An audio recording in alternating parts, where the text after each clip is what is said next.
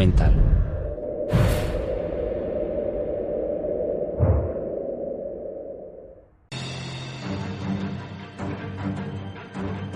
Comienza la leyenda. Al principio, mi padre no tuvo ningún problema con Hitler. Erwin Rommel era muchas cosas. Era un líder brillante tanto a nivel táctico como de operaciones, que al mismo tiempo estaba ciego ante ciertas realidades estratégicas del régimen al que servía. Podía ser amable y generoso y prepotente y tirano a la vez. También fue un teniente muy condecorado y un héroe alemán de la Primera Guerra Mundial.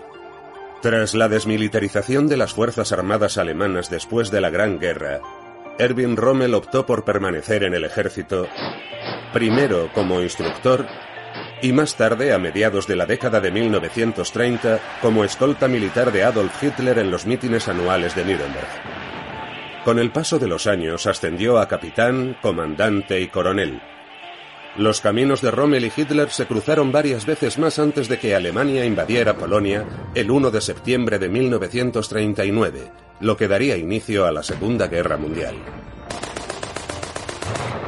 Donde Erwin Rommel brillaba especialmente era en la guerra acorazada. En 1940, Hitler le dio a Rommel el mando de la séptima división Panzer alemana, la división de carros de combate. Llevó a sus Panzer a una rápida victoria en Francia y hasta el Canal de la Mancha.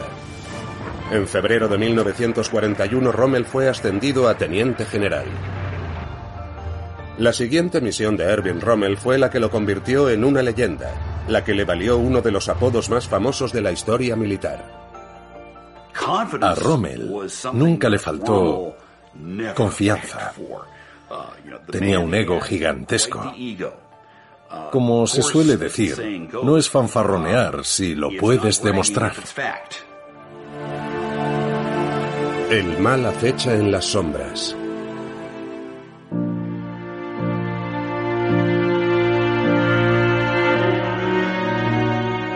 Erwin y Lucy Rommel tuvieron un hijo, Manfred, nacido en 1928. Manfred Rommel, como la mayoría de los jóvenes de la Alemania nazi, acabó viéndose arrastrado por la Segunda Guerra Mundial, así como por la sombra de su famoso padre. Era un buen padre y un buen marido. Era admirable. El ascenso de Adolf Hitler a canciller y a partir de 1933 a presidente de Alemania dio un giro a la vida de Rommel en muchos sentidos. Lo que esta pequeña familia alemana no podía prever era que su nuevo Führer había puesto sus miras en la conquista del mundo y en la pureza racial. Su discurso.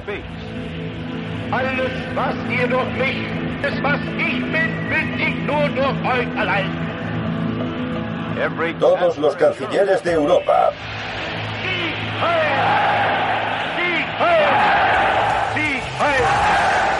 Hitler ascendió al poder diciéndoles a los alemanes que los sacaría de la ruina económica y militar.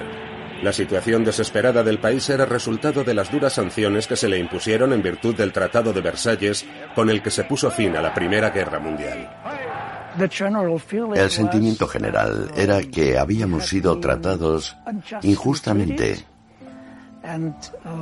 y él se sirvió de ese resentimiento.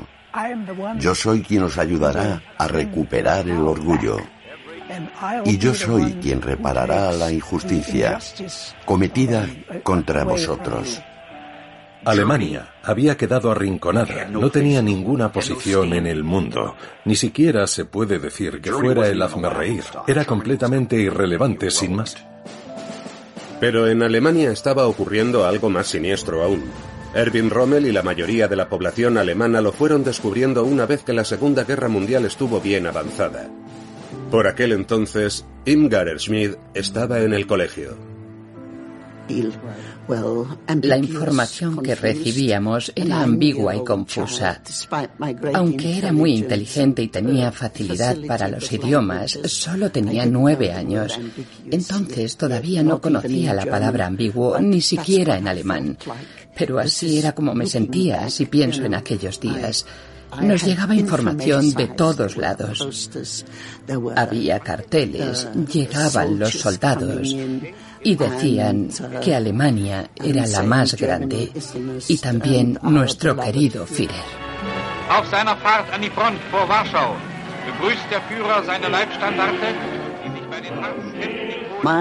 mi padre decía Heil Hitler todas las mañanas. Teníamos que decir Heil Hitler siete veces al día y tenía que demostrar que me sabía todas las canciones en alemán. Extendía el brazo y cantaba.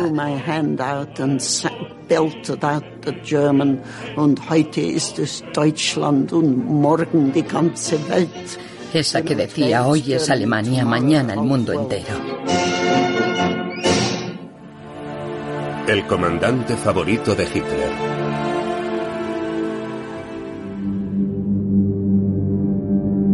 En 1939 nadie quería una guerra excepto Adolf Hitler. A principios de 1941, tras la conquista de la mayor parte de Europa Occidental, Adolf Hitler destinó a su flamante teniente general Erwin Rommel al norte de África. Rommel recibió el mando de dos divisiones Panzer. El Africa Corps de Rommel, un cuerpo militar recién nombrado, iba a combatir contra los británicos en el desierto. Antes de partir hacia África, Rommel y Hitler se reunieron. No hubo ningún desencuentro en su relación en 1941, cuando Rommel asumió el mando del Africa Corps. Eso iba a cambiar con el tiempo. La relación de Rommel con Hitler, antes de ser enviado al norte de África con el Africa Corps, era la de un subordinado y su superior. Rommel no cuestionaba en forma alguna la autoridad de Hitler y se convirtió en un favorito del Führer. Desde el principio, la conexión entre Hitler y Rommel se basó en las experiencias que tenían en común. Rommel era un soldado de combate, como lo había sido Hitler en la Primera Guerra Mundial. Manfred Rommel, que aún no era un adolescente, se preguntaba si volvería a ver a su padre.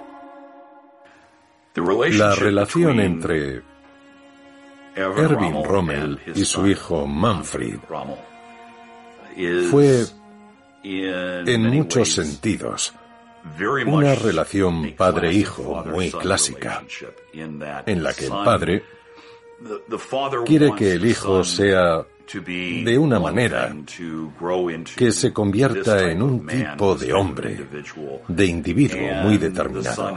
Y el hijo tiene una idea muy distinta. Erwin Rommel no tuvo reparos en contarle a Manfred sus recelos sobre la dirección que estaba tomando la guerra y trató de darle todos los consejos paternales que pudo. Tormentas de arena, balas y un héroe.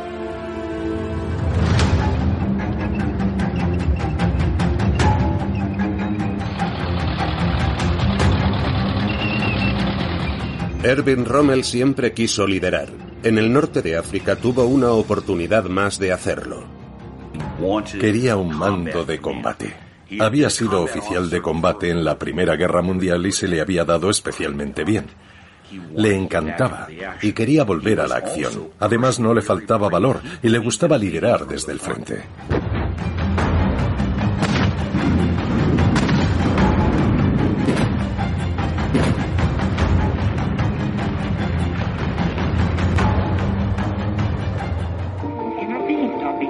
En 1941, los descifradores ingleses ya habían averiguado cuál era el código secreto alemán, el famoso Enigma.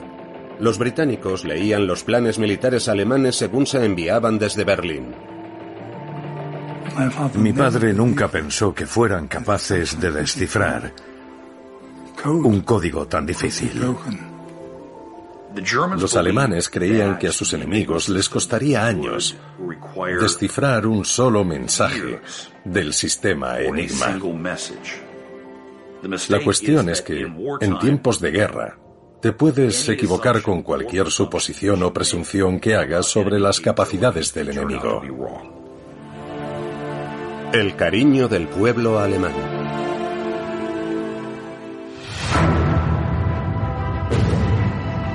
En el norte de África, al igual que en Francia, Erwin Rommel se encargó de dirigir los carros de combate y a los soldados alemanes e italianos desde el frente. El hecho de que comandara su división en plena línea de fuego le hizo ganarse el respeto de sus tropas. Con su ataque, consiguió que las fuerzas alemanas e italianas recuperaran Libia en menos de dos semanas. Las victorias se sucedieron rápidamente en el norte de África. Casi inmediatamente Rommel comenzó a expulsar al ejército británico de los principales bastiones del desierto a lo largo de 1941. Las primeras victorias en el desierto occidental del norte de África de aquel Rommel tan agresivo y audaz le hicieron ganar más puntos con Adolf Hitler. El Führer pensó que los ciudadanos necesitaban conocer mejor a uno de sus comandantes de campo más exitosos, así que lo ascendió a mariscal de campo.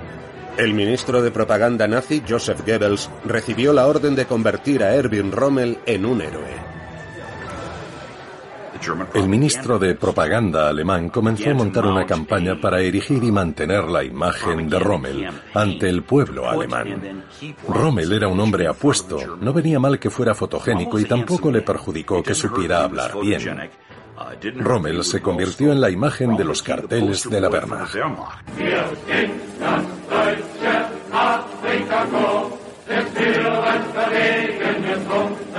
El nuevo rostro de la victoria del ejército alemán proporcionó una muy necesaria inyección de moral en el frente a medida que la guerra avanzaba hacia 1942. Las relaciones entre mi padre y Hitler seguían siendo bastante buenas. Mi padre no venía tan a menudo a Alemania. Y Hitler no interfería en sus tácticas, porque la guerra de África era una guerra muy rápida. Marshal Rommel ist tot. Der Held von Afrika.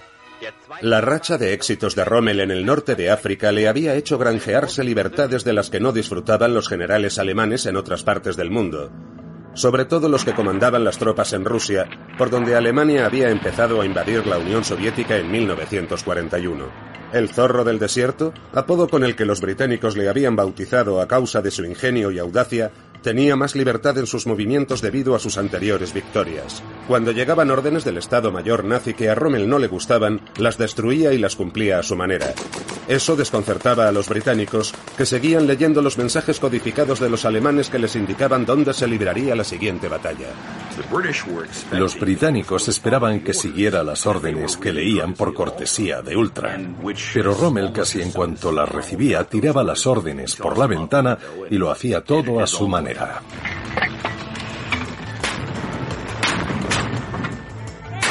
A finales de 1942 los aliados empezaron a cambiar las tornas en el norte de África.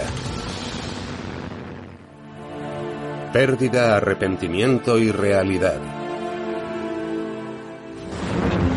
Han roto las líneas de defensa. Nuestros carros de combate ligeros estaban a 60 kilómetros de la línea de Rommel y consiguieron atravesarla. Los primeros éxitos de Rommel se desvanecieron, sobre todo debido a que los británicos recibieron muchísimos más suministros y a que Estados Unidos había entrado en la guerra. Y a principios de noviembre de 1942 se unieron a las fuerzas de Reino Unido en el norte de África. La artillería consigue golpear las posiciones del enemigo. Un impacto directo contra un cañón de 88 milímetros. Erwin Rommel como mariscal de campo les rogó a los dirigentes alemanes que les concedieran más recursos para poder recuperar la racha victoriosa, pero se encontró con el silencio. Mi padre hizo una larga lista de peticiones para Hitler, entre ellas que enviara los nuevos tanques a África. Pero no se hizo nada. Hitler se había desentendido. Era casi como si no le importara. El norte de África era secundario. Esperaba que la guerra terminara a finales de 1942. La superioridad de los británicos era tan abrumadora y la estrategia se calculó de forma tan cuidadosa y exigente que los alemanes no tuvieron opción. El África Corps de Rommel atacó. A pesar de la escasez de material y de hombres, Erwin Rommel dirigió heroicamente la lucha para reconquistar el norte de África. Las probabilidades eran ínfimas, incluso para el legendario zorro del desierto. Para el enemigo, la situación empeora. Rommel empezó a sufrir episodios de depresión con frecuencia, tenía insomnio, la presión arterial baja y padecía dolores de cabeza e ictericia. Pese a las enfermedades y las derrotas, el prestigio de Erwin Rommel no dejó de aumentar. Rommel les daba mil vueltas a todos. El enemigo no conseguía tomarle la medida. Hasta que llegó un punto en el que se vio tan absolutamente superado en número de hombres y recursos materiales que no pudo detener el avance de los aliados. Al final se vio obligado a retirarse del norte de África. Habiendo perdido el norte de África, Erwin Rommel regresó a Alemania. Mi padre fue a Rastenburg a ver a Hitler por iniciativa propia. Y le dijo, mi Führer, tenemos que renunciar a África. No es posible hacer nada en estas circunstancias.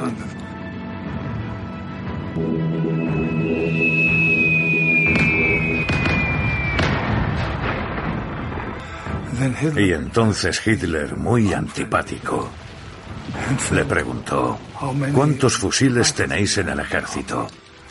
Mi padre le contestó, no los he contado. Y Hitler le dijo, ah, qué maravilloso general, que ni siquiera sabe cuántos rifles tiene. A lo que mi padre le espetó, lo mejor será que vengas a África y nos enseñes a luchar contra Montgomery con un Carabiner 98. Entonces Hitler le dijo, sal de aquí ahora mismo. Y mi padre salió y Hitler corrió tras él para que volviera. Todos estaban muy nerviosos. La relación empezaba a agriarse. En la primavera de 1943, Rommel empezó a sentir que sus tropas en el norte de África habían sido sacrificadas innecesariamente. Empezó a crecer en él el sentimiento de que le había traicionado. Pero cuando Rommel estaba en su presencia, el tremendo carisma de Hitler contrarrestaba al menos temporalmente, las dudas que Rommel empezaba a tener.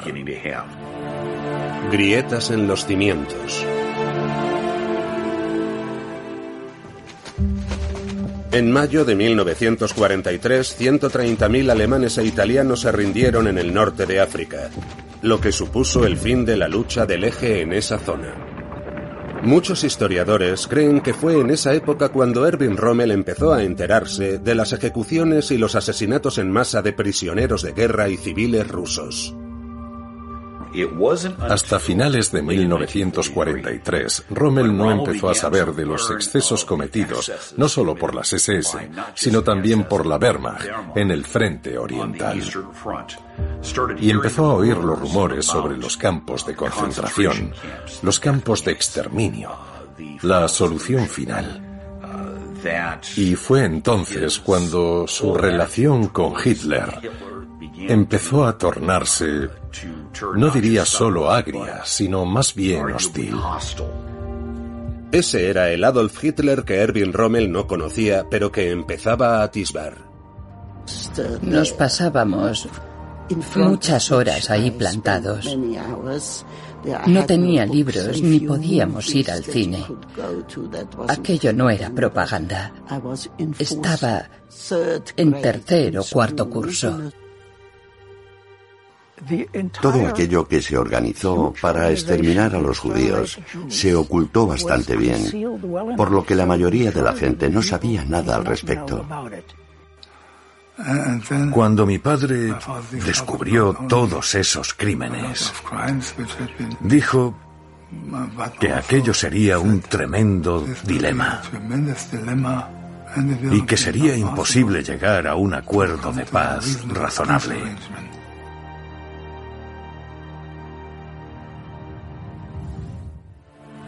El muro atlántico no es más que propaganda.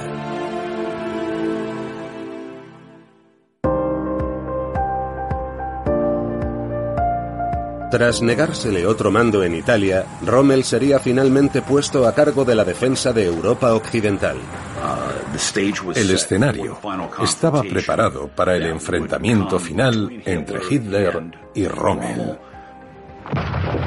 Sin embargo, antes de que eso ocurriera, en febrero de 1943, los alemanes luchaban en el frente oriental por el control de Stalingrado en la célebre batalla. Boris Ella, un combatiente ruso, fue testigo directo de ese cruento combate. Stalingrado era el punto más importante de la línea de defensa de la Unión Soviética. El mariscal Georgi Yukov vino y dirigió el ejército en persona. Así de importante era aquel punto estratégico. Se desplegó una fuerza sin precedentes para proteger Stalingrado. Los alemanes fueron bombardeados día y noche. Muchos historiadores consideran que ese invierno de lucha encarnizada fue el punto de inflexión de la Segunda Guerra Mundial. Los alemanes y las potencias del eje sufrieron más de 800.000 bajas. Tras la batalla de Stalingrado, los rusos comenzaron a hacer retroceder a los alemanes en la Unión Soviética. Erwin Rommel y Adolf Hitler observaron los resultados desde Rusia. Ambos sabían que era solo cuestión de tiempo que los aliados abrieran su tan esperado segundo frente en Europa Occidental. Como ya había coincidido con los británicos y los estadounidenses en el norte de África, al mariscal de campo Erwin Rommel se le concedió el mando de la defensa de Europa Occidental. Allí, Adolf Hitler tenía que defender el conocido como Muro Atlántico, una sucesión de fortificaciones fijas que se extendían a lo largo de más de 2.500 kilómetros desde Noruega hasta la frontera con España. Hitler creía que esos emplazamientos defensivos detendrían cualquier intento de invasión de Europa Occidental por parte de los británicos. Lo que Erwin Rommel descubrió al inspeccionarlo fue que el muro atlántico de Hitler solo existía en los sueños del Führer. Mi padre tenía una idea bastante realista de las tácticas y de la forma de combatir de los aliados. Rommel se dio cuenta de que si los alemanes querían frenar una invasión en el oeste, tenían que hacerlo directamente en la costa en las primeras 24 horas de batalla, sin dejar que el ejército aliado desembarcara en Europa Occidental. Otros no estaban de acuerdo con la estrategia de Rommel de detener a los aliados en el agua. Mi padre no fue muy convincente, como es obvio. El mariscal de campo von Rundstedt todavía creía en el gran peligro de las fuerzas móviles. Cuando se le otorgó el mando en Francia a finales de 1943, Erwin Rommel ya tenía claro cómo terminarían las cosas para Alemania en la Segunda Guerra Mundial. Mi padre estaba absolutamente seguro de que Alemania no podía ganar la guerra de ninguna manera. Rommel esperaba que la invasión aliada se produjera en algún punto de la costa de Francia, dado que aquellas playas eran las más adecuadas para un desembarco. Se reforzaron las fortificaciones y se construyeron otras nuevas. Se colocaron cientos de miles de minas y se construyeron miles de obstáculos en la costa francesa. Se edificaron búnkeres y nidos de ametralladoras para destruir las embarcaciones de desembarco antes de que llegaran a la costa. Se establecieron todo tipo de barreras frente a la orilla para intentar ralentizar a los soldados que entraran desde allí y a la espalda de las posibles playas de desembarco para causar estragos entre los paracaidistas y planeadores. Al menos el muro atlántico ya no era una mera ficción. Rommel trasladó su cuartel general desde París y lo acercó a 60 kilómetros de lo que creía que serían las líneas del frente en la costa de Francia. Dirigiría la defensa del oeste desde este castillo del siglo XII con vistas a la orilla norte del río Sena, en la Roche-Guyon. Al menos ese era su plan. En la primavera de 1944, la lógica indicaba que el asalto aliado se produciría en el paso de Calais, el punto más estrecho entre Francia e Inglaterra, donde el Canal de la Mancha solo tiene 30 kilómetros de ancho. Y eso era lo que los aliados querían que pensaran Rommel y Hitler. Incluso idearon un ingenioso plan para que así lo creyeran. Fortaleza.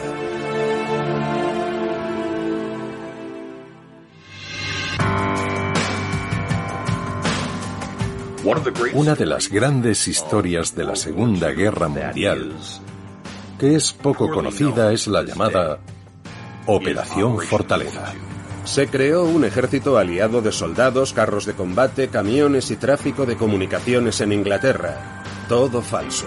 Diseñado exclusivamente para indicar que se iba a iniciar una invasión aliada que desembarcaría en Calais, a 240 millas al noreste de la costa de Normandía. Los alemanes no tenían medios para averiguar si aquello era cierto o no.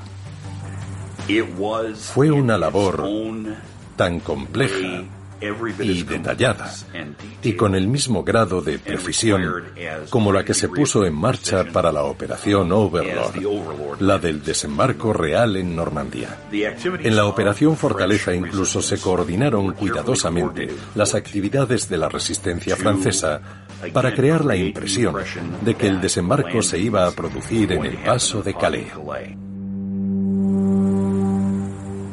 Hitler picó el anzuelo. Si hubieran seguido pensando lo que intuyeron inicialmente, que el desembarco se iba a producir en Normandía, podrían haber reforzado más las defensas allí. Rommel también cayó en la trampa, como la mayoría de los oficiales alemanes de alto rango.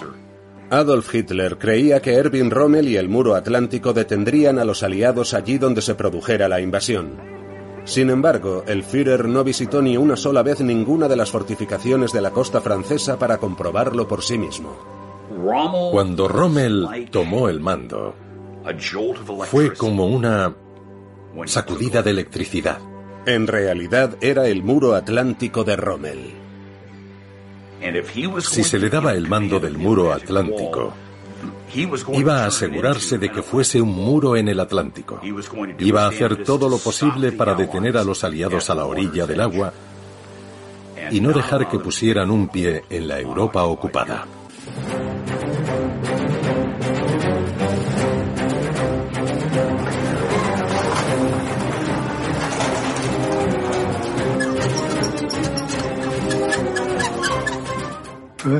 El primer paso de la fortificación de la costa fue establecer las posiciones para la infantería y para los campos de minas, basándose en su experiencia en África, y después distribuir a la división acorazada en diferentes puntos de la costa, para que pudieran intervenir ese mismo día o noche. Vio una cierta oportunidad para compensar la inexistencia de la Marina alemana, y la debilidad de la Fuerza Aérea. Y también estaba convencido de que no era posible emprender batallas móviles de la envergadura de las de 1940, porque los británicos y los estadounidenses tenían tal superioridad en el aire que habrían dejado clavados a los blindados alemanes y no tendrían ninguna posibilidad. Se estaba reforzando el muro atlántico. Ante la idea de que los aliados pretendían atacar directamente a través del Canal de la Mancha en su punto más estrecho, el enemigo estableció numerosas fuerzas en la zona y fortificó fuertemente la línea de costa del Paso de Calais. Esperaba tener 6 millones de minas colocadas para cuando el muro estuviera terminado y llegaran los aliados. De esos 6 millones, solo consiguió colocar dos. Pero entrenó a las tropas. Hacían maniobras constantemente. Cuando no estaban cavando trincheras, construyendo búnkeres y colocando minas, estaban entrenando. Rommel hizo de Rommel. Fue capaz no solo de movilizar a las tropas, sino de conseguir que el muro atlántico, que no era nada parecido a lo que se suponía que tenía que ser cuando se lo encontró, se convirtiera en uno de los sistemas defensivos más formidables jamás empleados en la guerra moderna.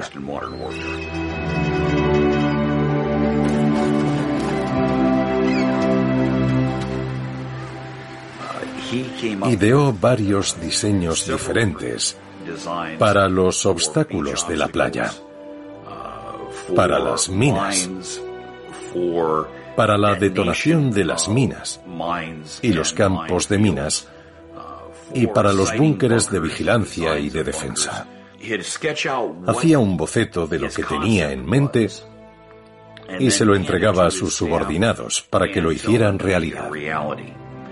En vista de nuestras robustas instalaciones, del excelente espíritu de nuestras tropas y de las nuevas armas que se han puesto en nuestras manos, podemos esperar los próximos acontecimientos con gran tranquilidad y no preocuparnos ni un segundo sobre si irá bien o mal. No me cabe duda de que irá bien y no creo que los británicos vuelvan a intentarlo si tratan de desembarcar aquí. Hizo muchas fortificaciones él mismo. Mostró tener mucha iniciativa e imaginación. Se encargaba de gestionarlo todo. Recorrió Francia comprobando que se hubieran cumplido sus órdenes. Muchas de las playas se habían fortificado muy bien en muy poco tiempo. En 1944 al mariscal de campo Erwin Rommel se le estaba acabando el tiempo cuando mayo dio paso a junio. Había hecho todo lo posible, incluida la incorporación de la aguerrida División de Infantería Alemana 352 a la costa de Normandía. El día D y los días oscuros.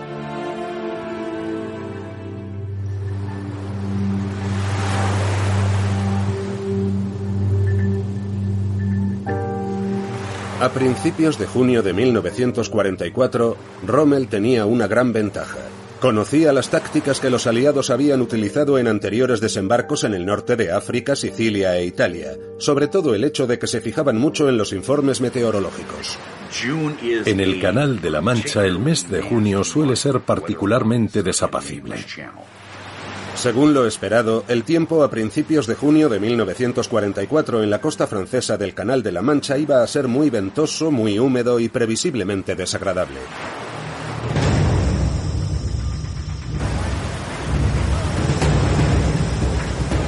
Sin embargo, los meteorólogos aliados vieron algo de lo que los meteorólogos alemanes no se percataron. Que los elementos iban a concederles una tregua de 48 horas a partir del 6 de junio.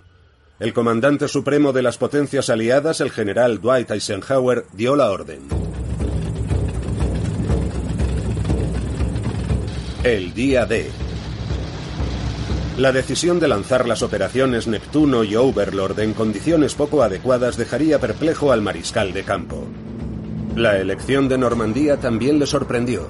El desembarco no iba a producirse en el paso de Calais. Se sorprendió mucho porque confiaba en la opinión experta de la Kriegsmarine, la Marina alemana, de que nadie podía desembarcar en esas condiciones meteorológicas. Fue una decisión muy valiente del general Eisenhower y muy acertada. La Marina no estaba desplegada y la Fuerza Aérea se negó a salir. Dijeron que con ese clima no valía la pena que sacaran sus máquinas.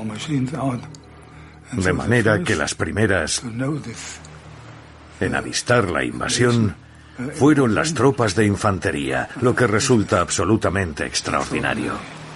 Pero lo que empeoró mucho las cosas para los alemanes en la mañana del 6 de junio de 1944 fue que el comandante del muro atlántico ni siquiera estaba en Francia. Erwin Rommel decidió que era un buen momento para regresar a su casa en Herlinge, en Alemania, y cumplir dos objetivos, uno personal y otro profesional. Tenía la intención de reunirse con Hitler para reiterarle lo que significaría que Normandía cayera. También quería visitar a mi madre, que cumplía 50 años. Así que el 6 de junio, mi padre estaba en nuestra casa, cerca de Ulm. A las 6 y 20 de la mañana del 6 de junio, el teléfono sonó en la casa de Rommel en Alemania. 17.000 aviones, 7.000 barcos y casi 160.000 soldados aliados se aproximaban a Normandía o estaban ya a poca distancia de la costa. Interrumpimos este programa para traerles una nueva emisión especial sobre la invasión. Bajo el mando del general Eisenhower, las fuerzas navales aliadas apoyadas por fuertes fuerzas aéreas al mando del gran Montgomery de Egipto y África del Norte, han atacado a lo largo de kilómetros de la costa francesa para eliminar la tiranía nazi sobre los pueblos oprimidos de Europa y brindarnos seguridad en un mundo libre. Dijo que habíamos tardado 24 horas en saber lo que estaba pasando.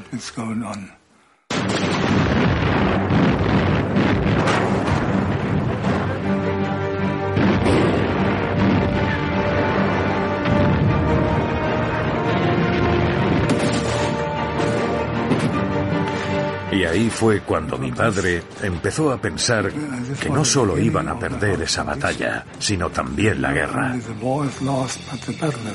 Aquel 6 de junio, Manfred Rommel también estaba en casa con su padre. El joven adolescente había sido llamado a filas e iba a incorporarse a la Luftwaffe alemana como ayudante de la defensa antiaérea. Tuve la oportunidad de ver a mi padre. Y fui uno de los primeros alemanes que supo que la invasión había comenzado.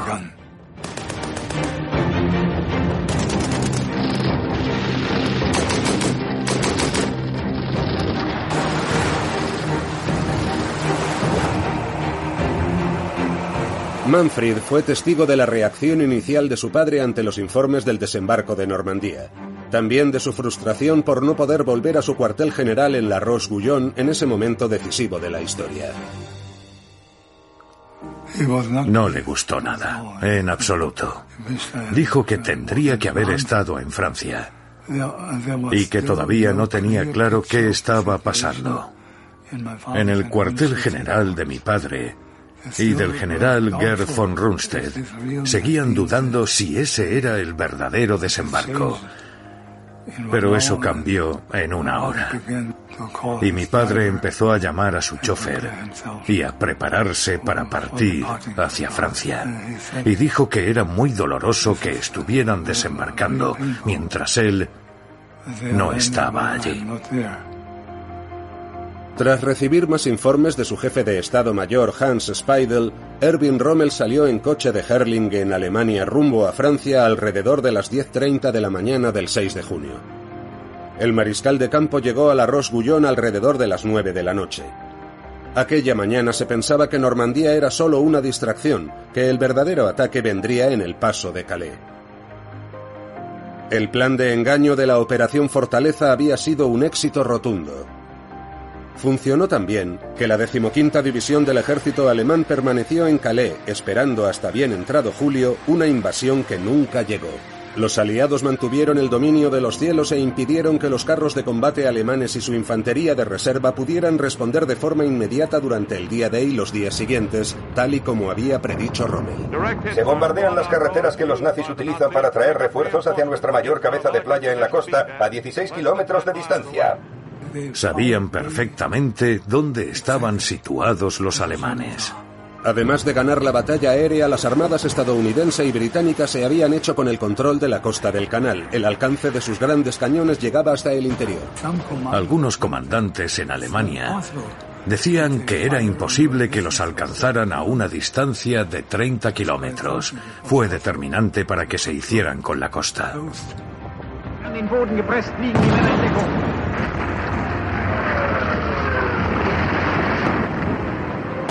Los aliados habían conseguido desembarcar 156.000 soldados en tierra y se habían adentrado una media de entre 6 a 9 kilómetros hacia el interior. El 7 de junio, Rommel llegó a Normandía para comprobar por sí mismo la situación desesperada en la que se encontraban. Mi padre analizó la situación y volvió a su cuartel general.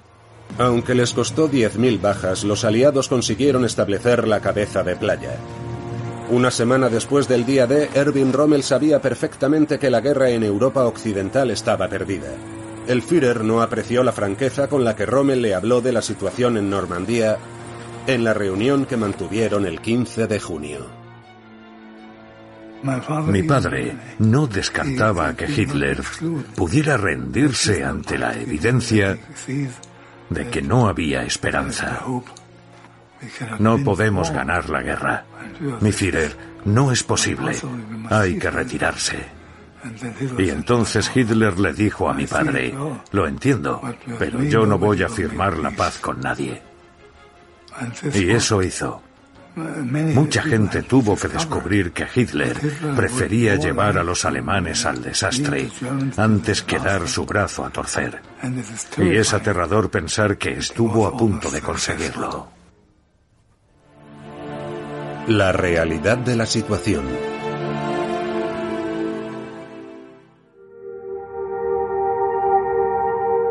Erwin Rommel sabía desde el principio que todas aquellas minas, los obstáculos, las fortificaciones y la infantería no podrían detener el ataque de los aliados. Rommel sabía que si la alianza anglo-estadounidense establecía la cabeza de playa, les habrían asestado el golpe definitivo. A medida que la batalla de Normandía se intensificaba, Erwin Rommel se daba cuenta de que la única manera de salvar a Alemania era que Hitler acordara una tregua con los estadounidenses y los británicos.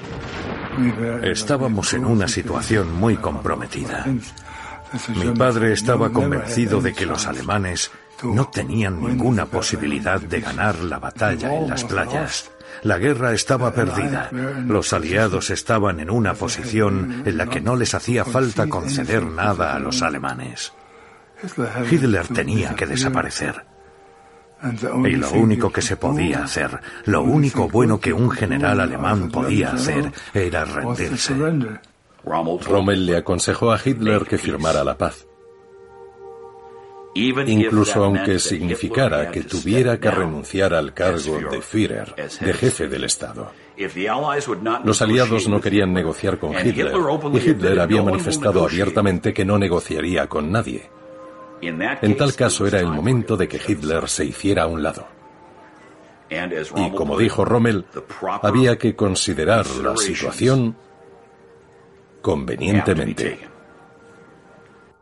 La franqueza de Erwin Rommel con Hitler alcanzó su punto álgido el 15 de julio de 1944. Le escribió una carta de tres páginas en la que le decía que la guerra en el oeste estaba perdida y en pocas palabras que el Führer de Alemania debía pedir la paz en el oeste.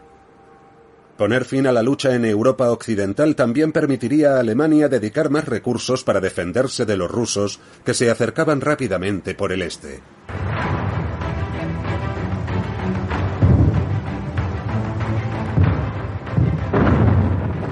Era lo único que estaba en su mano.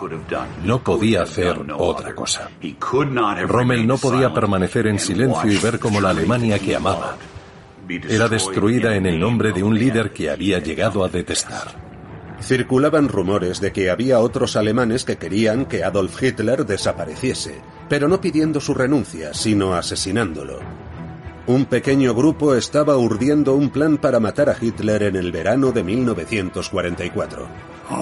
La gran mayoría era pasiva.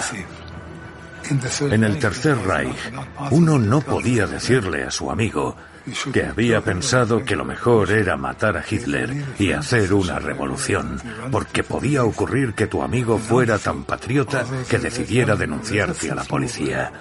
Además, el movimiento de resistencia alemán estaba compuesto por oficiales del Estado Mayor, de la policía, de la élite, que creían saber que no estaban cayendo en manos de traidores. Pero hablar en público con la gente era un suicidio. La guerra ya no tenía nada que ver con Alemania. Se había transformado en una guerra contra Adolf Hitler. Y en ese momento, en opinión de Rommel, la guerra se llenó de maldad y Hitler se volvió malvado con ella. Porque ya no estaba pensando en el bien general de Alemania. Estaba utilizando a Alemania para mantenerse en el poder. La luna de miel había terminado hacía mucho y se acercaba el momento del divorcio. ¿Estaba involucrado o no?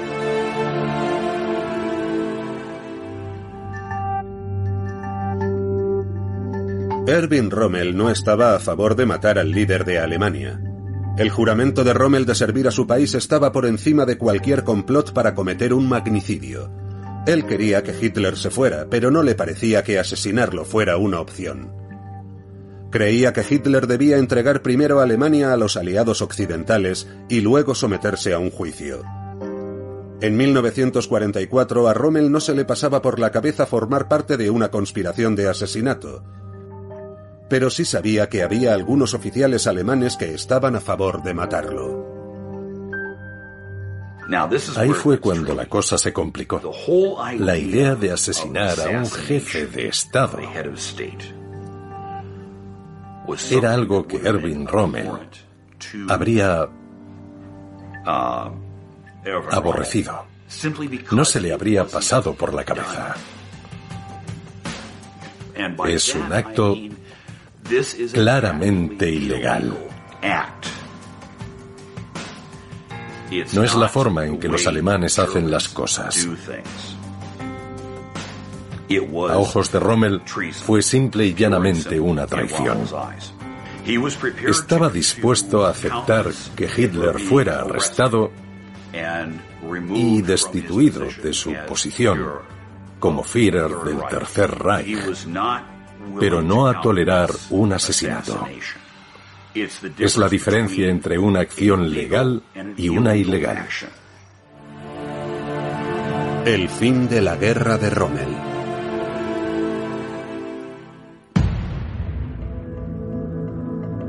El 17 de julio de 1944, mientras regresaba a la Roche-Guyon de una conferencia, dos Spitfires británicos alcanzaron el coche oficial de Erwin Rommel cerca de la ciudad francesa de Saint-Germain de Montgomery. El coche se salió de la carretera y cayó en la cuneta. Como consecuencia, Rommel, que iba sentado en el asiento delantero, salió despedido contra el marco del parabrisas y se destrozó el lado izquierdo de la cara. Quedó casi desfigurado. Cuando llegó al hospital, supuse que moriría esa misma noche. El conductor no sobrevivió, pero mi padre sí. Y ese fue el final de su carrera militar. Tenía el pómulo y la órbita del ojo izquierdo aplastados y una fractura de cráneo. Sorprendentemente no pareció afectarle psicológicamente. Seguía muy alerta y consciente, pero ya no pudo volver al campo de batalla nunca más. Fue relevado del mando por razones médicas. Y aquel episodio marcó el final de su carrera de combate. Al parecer, antes de sufrir ese accidente el 17 de julio, Erwin Rommel había estado estudiando un plan alternativo para poner fin a la guerra en Europa Occidental lo antes posible. Rommel estaba decidido a tomar cartas en el asunto y tratar el mismo con los aliados si Hitler no lo hacía. Intentó conseguir que el ejército se rindiera. Pero no le dio tiempo, porque el 17 de julio fue alcanzado por las balas y granadas de dos cazas británicos y quedó fuera de combate. Así ha quedado la sala de operaciones del cuartel general de Hitler tras el atentado contra el Führer. Hay muchas conjeturas sobre si consiguió escapar o sucumbió más tarde a sus heridas. El plan para asesinar a Adolf Hitler el 20 de julio de 1944 en la guarida del Lobo, que era como se conocía al cuartel general del Führer en Rastenburg, en Prusia Oriental, fracasó. Se juzgó y ejecutó a más de 5.000 personas por haber participado en el atentado contra la vida de Hitler. La mayoría no estaban involucrados de ninguna manera, pero aquello permitió a Hitler eliminar a muchos de los que consideraba no leales. Uno de los que estaban en su lista era el que había llegado a ser su mariscal de campo favorito. A Rommel, Hitler nunca le concedería un juicio público. Rommel era culpable de decirle la verdad al Führer. Lo de menos era si había formado parte del complot para matarlo. A ojos de Hitler, había cometido traición por el hecho de haber mostrado una actitud derrotista.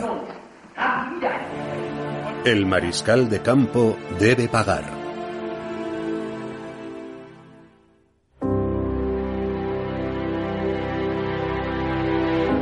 En otoño de 1944, Erwin Rommel estaba convaleciente en su casa de Herlingen, Alemania, y descubrió cómo Hitler había decidido hacer justicia con él. Cuando Erwin Rommel se levantó en la mañana del 14 de octubre de 1944, no tenía ni idea de que era su último día en la Tierra.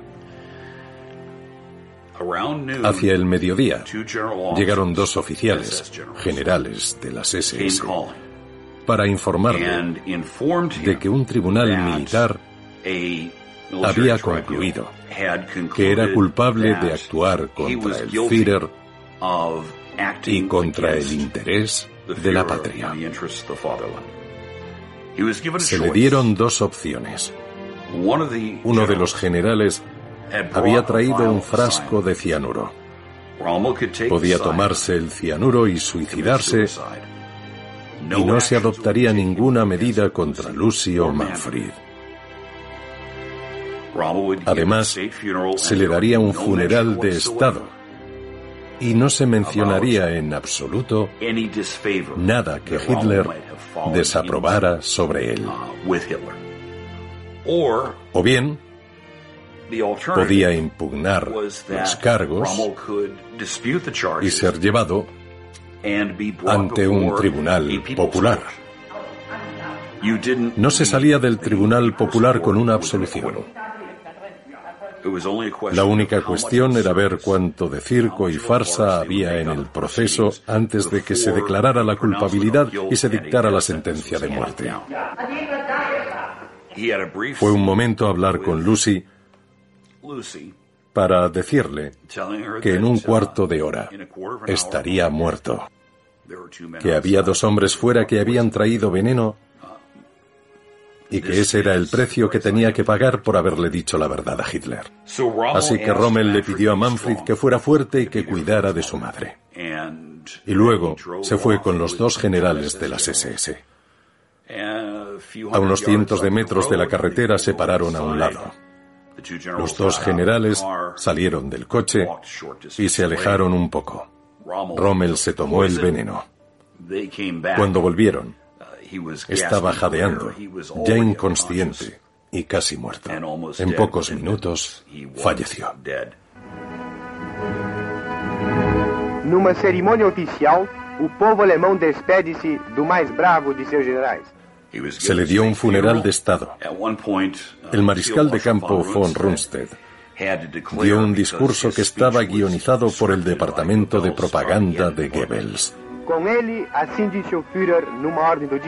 Se vio obligado a afirmar que el corazón de Rommel pertenecía al Führer, lo que por supuesto era una absoluta tontería. Pero Rommel había hecho lo más honorable, era la única opción que tenía realmente. Adolf Hitler había logrado deshacerse de uno de los únicos generales que se atrevió a decirle la verdad sobre la guerra. Las consecuencias.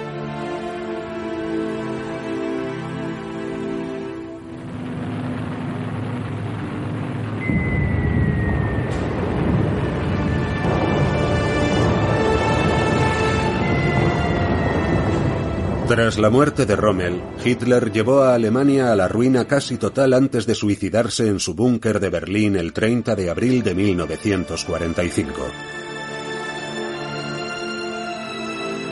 Para entonces, varios millones de alemanes más habían muerto innecesariamente y la Unión Soviética se disponía a reclamar la mitad de Alemania como propiedad comunista. El que fuera el mariscal de campo más célebre de Alemania había demostrado tener razón al final. Erwin Rommel había pagado con su vida sus proféticas palabras y su absoluta sinceridad. Lucy Rommel nunca se volvió a casar. Murió en Stuttgart, Alemania, el 26 de septiembre de 1971. Manfred Rommel fue dado de baja de la Luftwaffe alemana casi al final de la guerra. Se hizo abogado, trabajó para el gobierno del Estado Federado de Baden-Württemberg y fue elegido alcalde de Stuttgart, Alemania en 1974. Ocupó la alcaldía durante 22 años, se casó y no tuvo hijos. Manfred Rommel falleció en Stuttgart el 7 de noviembre de 2013 a la edad de 84 años. Erwin Rommel fue incinerado y sus cenizas se enterraron en un rincón del cementerio de la Iglesia Comunitaria de San Andrés, la iglesia del pueblo de Herlingen, Alemania está enterrado junto a su esposa Lucy. En la tumba del mariscal de campo siempre hay flores frescas.